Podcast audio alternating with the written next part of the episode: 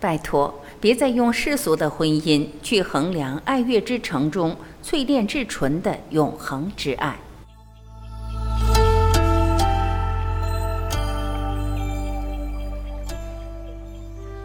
这是一场关于爱的修炼，灵魂从一开始就认出了对方，星空从一开始就为之闪耀，但是那不叫爱。他和他必须经过头脑的挣扎，经过世俗的批判，经过现实的碾压，最后经过欲望的割舍。只有经历这些，只有当一切预设的、期盼的关系通通被放下，这时他和他彼此互望的那一眼，才真正能叫爱。在我看来，《爱乐之城》是一部献给爱的精神赞礼。注意，不是献给爱情。而是献给爱，情不过是情绪，是欲望，是执着，但爱不是。爱乐之城中，米娅和塞巴斯汀正是超越了情绪，超越了执着，超越了占有，最终拥有成就彼此灵魂的真正大爱。可惜我不明白为什么会有人说这是一部悲剧，甚至还会说它不过是给少女的一记幻想。难道一定要结婚才是喜剧吗？难道一定要生子才是正统吗？你的生命是有多悲剧，才会把爱乐之城看成悲剧？你的爱情是有多无聊，才会把婚姻、把生孩子定义为爱情最终的成败标准？别再用你那各种条件堆砌的婚恋经验去衡量那只为灵魂存在的爱。放弃你自以为是的爱情三十六计，跟我一起好好看一场爱乐之城，来一场爱的修炼吧。春，灵魂第一眼就认出了彼此，头脑的介入却将彼此推离。导演将电影划分成了冬、春、夏、秋，最后再回到冬。很多人解读为这是典型的爱情章节。从春天的相遇到夏天的相恋，再到秋天的争吵，最后到冬天的离别。没错，你当然可以这么解读，但这样解读的结果是，读着读着就读成了悲剧。这样解读的结果是，读着读着读进了一个轮回，却不知超越。如果只是一个关于聚散离别的爱情故事，那《爱乐之城》顶多是一个艺术感较强的歌舞片。终究走不出平庸，但它不仅仅是一个爱情故事，不仅仅是一个梦想故事。导演试图超越这无情世界，强加给爱和梦想的每一重枷锁。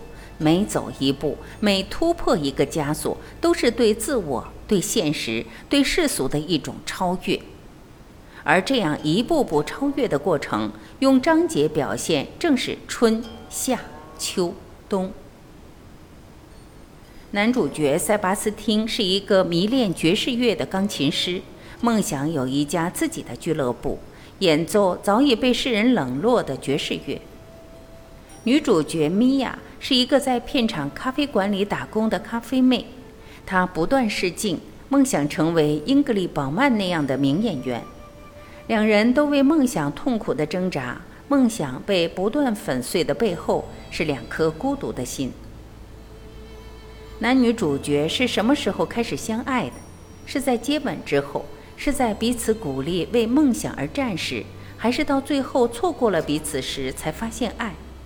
都不是，是在米娅听到那非同一般的乐曲，是在米娅走进那间酒吧，看到昏暗酒吧里唯一闪烁着的灵魂时，他们就已经相爱了。为什么？因为米娅的灵魂已经认出了小塞的灵魂。那是一个和自己一样为梦想而努力的灵魂，那是一个和自己一样为梦想而疲惫不堪的灵魂，那是一个和自己一样迷失在这个无情世界却不肯放弃的灵魂。当灵魂认出对方时，是不需要思考的，是不需要判断的，一个音符，一个眼神，一个手势，没错，就是你，这就是爱。这就是一见钟情，但是，一旦头脑介入，坏了；一旦思考开始，爱就已经远离。这是爱需要突破的第一层枷锁。我们都有过这样的经历，不是吗？相亲开始，门打开，他走了进来，越来越近，越来越近，来到你面前站定。其实就这几秒钟，你已经有答案了，你的灵魂早就告诉了你答案，但是你感觉不到，你迟钝的心灵早就起不了什么认知灵魂的作用了，因为你的心早不知被丢到了哪里。当什么也感受不到时，你不得不求助于脑袋。于是，你的脑袋开始按照世俗公式高速运转。他身高一米七左右，对于你一点六五的身高来说矮了点。他手上拿着的车钥匙是大众的，与你停在外面的宝马根本不匹配。他笑起来，嘴角微微上扬，不知道是真笑还是假笑，会不会是个花花公子？最终，你得出一个由脑袋打出来的分。不过这得分跟爱半点关系都没有。米娅和塞巴斯汀再次在聚会上相遇时，尽管他们的灵魂早已走到了一起，但他们同样不可避免地用头脑思考。于是山顶上精彩的那一段来了。他们明明渴求对方的拥抱，却口是心非地唱着：“唉，良宵苦短，就这么浪费了。”他们明明等待对方的热吻，却装着数落对方的穿着、口气，再把对方推开。他们在试探，在暧昧，他们想要靠近，却又谨慎得让人气馁。但是灵魂始终在提醒他们，另一半已经在那里。所以，当米娅再次失败试镜时，当她觉得世界充满绝望时，路过的一间影院让她想起了那晚的约会。于是，一瞬间，世界又敞亮起来，未来又充满了希望。他放弃了晚宴，走向影院，其实也就是冲破了头脑的枷锁，走向自己认同的灵魂。这就是爱，与对方到底是否有房有车无关，与对方从事什么工作、挣多少钱无关，而与对方能否点燃自己有关。当彼此被点燃。当灵魂可以彼此相拥共舞，整个星空将为之闪耀，就像主题曲《繁星之城》中所唱。是的，人人都想从某个同样孤单的灵魂里找到爱，也许是匆匆擦肩的某一刻，某个抬眼的一瞬间，也许是不经意的轻轻触碰，激荡起的雀跃欣喜的灵魂。从某个人眼中看到的光，足以将夜空都点亮，足以打开世界的新篇章，不负悲伤过往。下，你在我眼中的样子与别人无关。塞巴斯汀来接米娅，不顾众人反感，按响了喇叭，一直按着，直到米娅出来。对，就是这么霸气，管别人怎么说，管别人怎么看。我爱你，就这么高调。夏天到了，爱就是要这么张扬。在别人眼里，你长得不怎么样，还妄想当演员；在我眼里，你就是天生的好演员。在别人眼里，你表演差劲，还没张口就可以打道回府；在我眼里，你的一颦一笑都在倾诉动人的故事。在别人眼里，你写的剧本是垃圾，是废纸；在我眼里，我愿意搂着你躺在床上，听你写出的每句话、每个词。在别人眼里，你的梦想就是痴心妄想；在我眼里，你的梦想就是我的梦想，没有人可以践踏。这就是爱，爱你在我眼里的样子，这与你在别人眼中的样子无关。这是爱要突破的第二层枷锁——世俗的眼光。这种眼光不只会杀死爱。也会杀死梦想。米娅和塞巴斯汀相拥在一起，谈论彼此的梦想。房子可以不大，家具可以不多，床可以不宽，但你一定要对我的梦想说：“Yes, you can。”有我在，你能行。我们是这世界上唯一彼此温暖的人，温暖彼此的心，也温暖被世人不断蹂躏的梦想。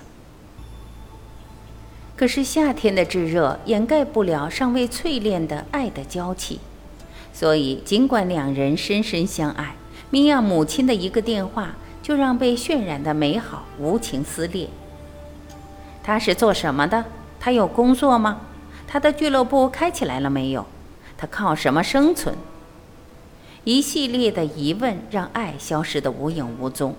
我们也经常面对这样世俗的疑问，不是吗？你带一个男人回家，父亲问你，他是做什么工作的？母亲问你，他有住房吗？七大姑八大姨问你，他开什么车，穿什么牌子的衣服，和你在一起图什么？你回答，你的男人听你回答，然后在你的回答里开始怀疑。你的男人开始模糊，你们的爱开始消退，不是你回答不了这样的问题，而是爱不可以用这样的问题去衡量。一旦衡量，鲜活而跳动的灵魂就死了；一旦衡量，笑容和拥抱都成了商品，成了交换，哪儿还有爱呢？电影的这一段看似漫不经心、索然无味，实则经典。两人刚刚从床上起来。刚刚热烈相拥过，这时米娅接到母亲的电话，她努力回答那些让爱消亡的问题。小塞坐在床沿，系他那落伍的丝绸领带，眼神直直地看着前方。米娅的回答似乎并没打扰他，但却字字落在他的心上。当他再从床上站起来时，他们的爱已经变了。秋天来了。秋，当你都已经遗忘了你的梦想时，我仍旧守护着你的灵魂。很多人认为，两人爱情的悲剧就是从那一刻开始的。塞巴斯汀接受了朋友的邀请，开始为生计演奏自己不喜欢的音乐。米娅一个人为自己的独角戏默默奋斗，两人聚少离多，为了梦想远离了彼此。但我认为。恰恰值得庆幸的是，两人没有继续窝在那个小房间里，彼此干巴巴地继续说“我支持你，我相信你”之类的话。要知道，说没有用，爱必须到现实中去被碾压，不然就只能留以两个人相互安慰，终究迸发不出支撑灵魂成长的力量。正是从两人为各自梦想分开的那一刻，两人的爱开始冲撞第三层枷锁——现实的羁绊。为独角戏忙碌了一天的米娅深夜回家，给爱人打电话留言：“我想你了。”刚挂下电话，听到家里响起熟悉的音乐，爱人就在那里，还准备了热腾腾的饭菜，这是多么温馨的一刻！但是。这场本该重回热恋的戏，竟以吵架结束。为什么？表面看来，米娅埋怨小塞又要去巡回演出，长时间不能陪伴自己；表面看来，米娅指责小塞放弃了梦想，居然去演奏自己根本不喜欢的音乐；表面看来，小塞说自己之所以去靠演奏挣钱，正是因为米娅对母亲所说的话，这进一步激怒了米娅。表面看来如此，但实际上，相互的指责和不解中，是两颗找不到灵魂的心，是两颗不想放弃梦想，又不得不暂时放弃梦想，因而纠结、痛苦、挣扎的心。这样的心投射在对方身上，把责任推给对方，总好过一个人扛着。我们都有过这样的经验，不是吗？自己扛不下去了，也在怀疑方向和决心。本想去找爱人相互依偎，聊以抚慰受伤的心，借以有前行的动力。可是不知怎的，一两句莫名其妙的话不合，就对冲了起来。于是明明不想伤害对方，却责怪对方让自己变成了今天这样。明明知道自己的灵魂需要的正是对方。却因为不敢再面对自己的梦想，于是大声斥责，夺门而去，留下一个人默默哭泣。实际上，留下的是被自己践踏的梦想。这是我们愚蠢的地方。现实中，很多恋人到这一步就分开了。他们看不清，是灵魂的茫然才导致爱的茫然。他们的爱失去了灵魂的支撑，无法再升华。但是，这也正是我们成长的地方。只要我们没有忘记彼此的灵魂，我们的爱就能继续得到淬炼。电影中，如果不是制片方打给塞巴斯汀要米娅试镜的电话，也许他们的爱就此搁浅了。但正是这个电话，让塞巴斯汀从床上弹起，让塞巴斯汀开车满世界寻找米娅，不是因为他突然发现自己还爱着米娅，而是因为他看到了那个唤醒米娅灵魂的力量。其实这时的米娅自己都放弃自己了。那个曾经的梦想，早在独角戏冷场的那一刻就随风而去了。所以，当小赛按着汽车喇叭出现时，当小赛告诉他有一个试镜的机会时，他不要，他不要再回到那个只会让自己受伤的梦想中去。但小赛知道，那正是米娅的灵魂想要的。就算再恐惧失败，就算再害怕受伤，灵魂不会变。灵魂想要的就一直不变。这个时候的爱是逐步走向伟大的。当自己都不再认识自己的灵魂时，有这么一个人，他一直懂你，一直鞭策你，一直守护你的灵魂。爱最难得的是遇见真正懂你的那个人。小赛站在米娅的背后，让她去试镜。米娅终于放开自己。唱出了那首让许多观影人落泪的歌曲。这里是有梦想的人，他们看起来是如此的愚蠢。这里的心是如此的疼痛，这里我们所做的一切是如此的混乱。冬，我永远爱你，即使你非我妻。试镜结束，结果还没有出来，米娅的梦想还没有实现。两个人坐在公园的长椅上，米娅问小塞：“我们之间会怎样？”说实话，看到这里时，我满以为男主角会给女主角一个关于爱的关系的答案。显然，米娅就是在问这个答案：我们之间会怎样？会再次牵手？会陷入热恋？会结婚吗？但是小赛没有给出这样的答案，他回答，回答得很清晰，但是答案与建立怎样的爱人关系无关。他回答的是：你会成功，你会成为著名女演员，而我也会继续努力。这是什么答案？米娅明明在问两个人之间要不要确定一个关系，但小赛的回答仍然是关于两个人的梦想。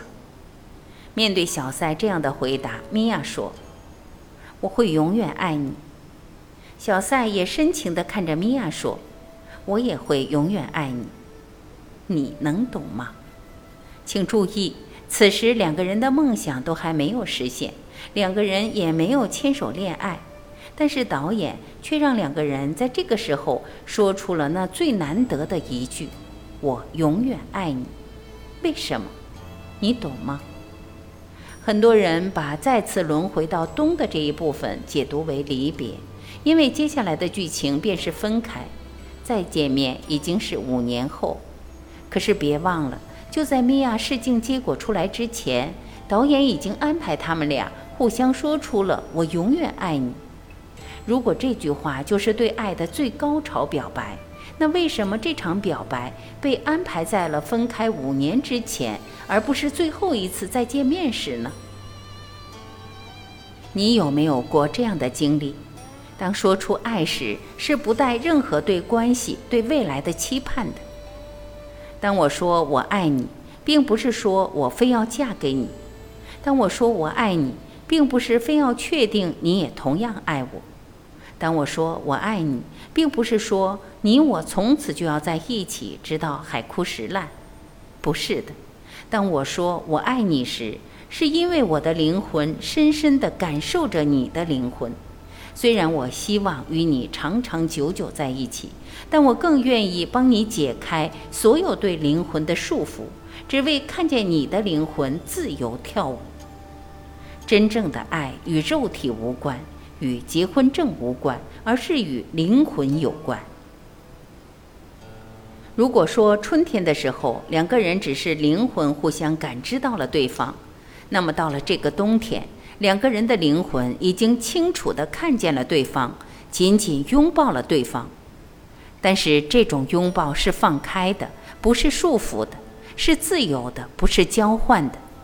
他们已经冲破了第四层枷锁，也是最难冲破的一层枷锁——对确定关系的期盼。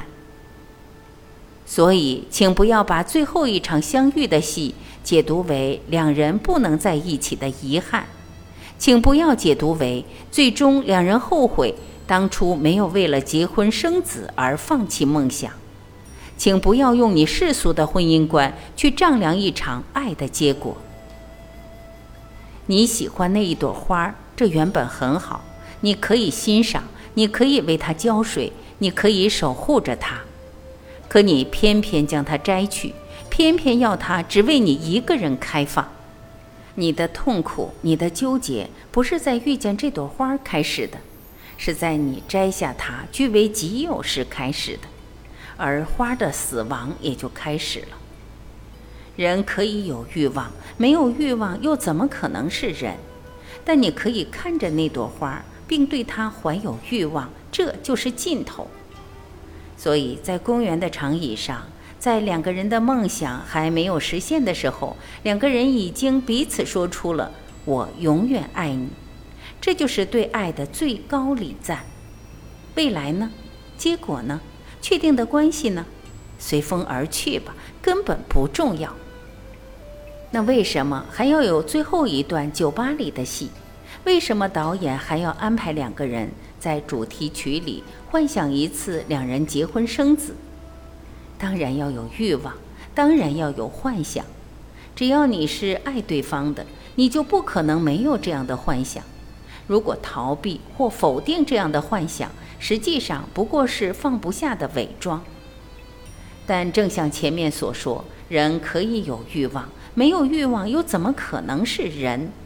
但你可以看着那朵花，并对它怀有欲望，这就是尽头。当另一种结婚生子的人生演绎在音乐里开始，在音乐里结束时，两人最终相视而笑，这就是尽头。你能懂吗？这就是尽头。这一笑放下了所有的执着，这一笑放下了所有的贪恋，这一笑印证了那句“我永远爱你”。这是冲破了四层枷锁后挣得的最伟大的、最无私的、真正来自灵魂的爱。我们常常问：什么样的人能够生生世世不分离？答案只有一个：灵魂在一起的人。献给所有还在找寻真爱的人。